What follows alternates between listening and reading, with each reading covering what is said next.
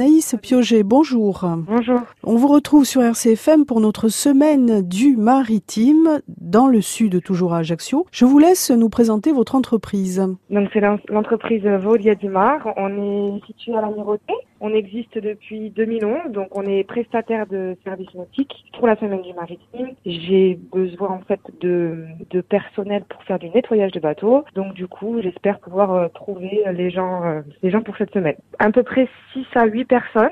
C'est exclusivement pour le week-end. C'est un poste, en fait, c'est un travail complémentaire généralement, ou alors ça intéresse aussi les jeunes. En fait, ça dépend un petit peu de, des profils de chacun. Et donc, du coup, c'est le samedi et le dimanche.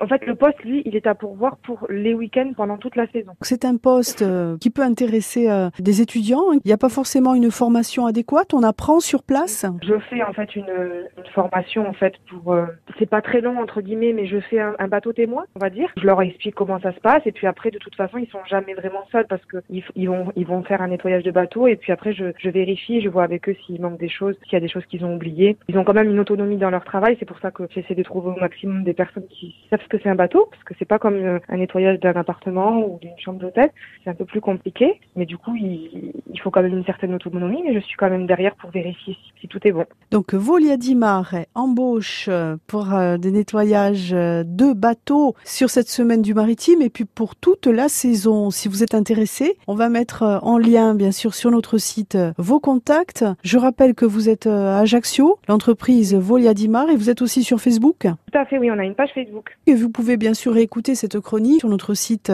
Emploi, que la podcaster, la partager. Je vous remercie Anaïs Pioge et à bientôt. À bientôt, merci.